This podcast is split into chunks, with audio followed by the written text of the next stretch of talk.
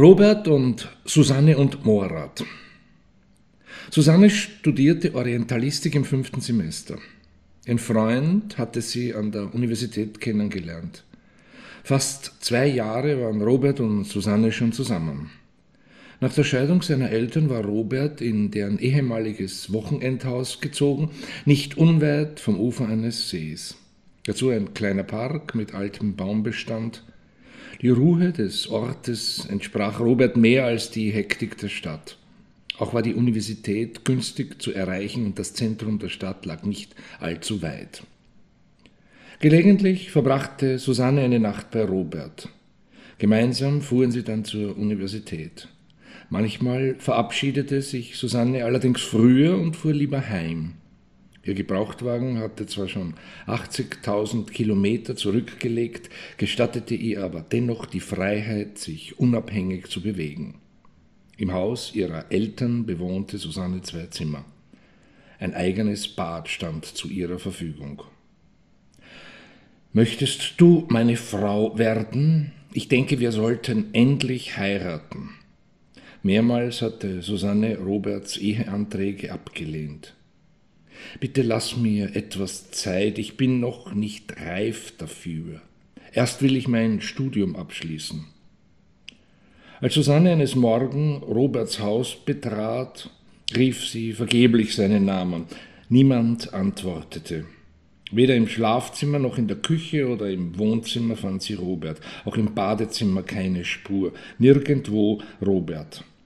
Susanne lief durch das Haus, rannte in den Garten, zwischen den Gartengeräten lag Roberts Leiche, eingerollt in einen Teppich.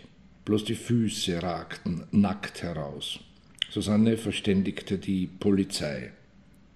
Die Leiche war gewaschen worden, jemand hatte sich bemüht, Spuren zu verwischen, der Fußboden war im ganzen Haus aufgewischt worden, das Badezimmer gründlich gesäubert, das Bett frisch überzogen. Jedoch unter dem Teppich im Schlafzimmer wurden Blutspuren entdeckt, Roberts Blutgruppe. Vom Täter übersehen beim Bestreben, alles zu reinigen. Robert war im Schlaf erstochen worden. Susanne heulte und zitterte am ganzen Körper, war nicht fähig zu sprechen. Die Untersuchungen ergaben, dass Susanne gleichzeitig eine andere Affäre hatte. Er stammte aus Bangladesch und hieß Morat. Als Kind war er mit seinen Eltern ins Land gekommen. Den Kleiderhandel hatte er von ihnen übernommen. Bei einem Einkauf hatte die Beziehung ihren Anfang genommen. Susanne leugnete diese Fakten nicht. Robert gegenüber hatte sie darüber geschwiegen. Morat wusste um Susannes Verhältnis zu Robert und verhehlte auch nicht seine Eifersucht. Energisch bestritt er, den Mord begangen zu haben. Er hatte sich in nächster Nähe ein Haus gemietet. Zu Fuß war er die drei Kilometer gegangen, hatte sich im Garten verborgen, um die beiden zu beobachten. Susanne und Robert hatten zu Abend gegessen, sich dann ins Schlafzimmer zurückgezogen.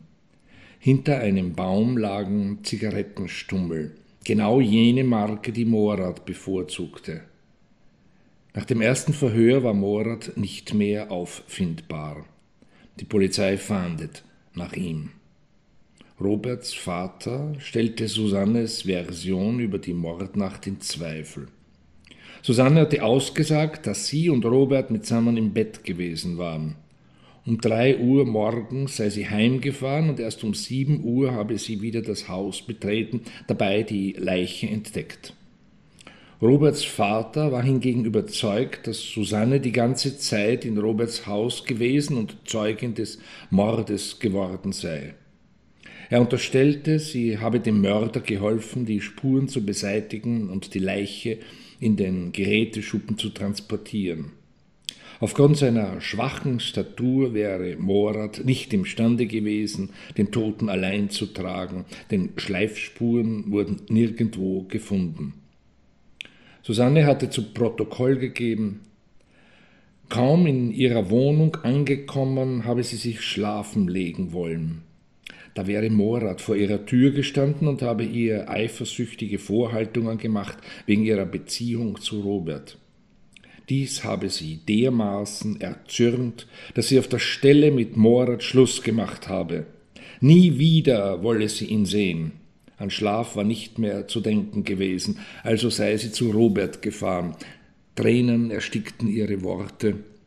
Die Behauptungen von Roberts Vater verletzten Susanne tief. Einen Test mit dem Lügendetektor lehnte Susanne kategorisch ab.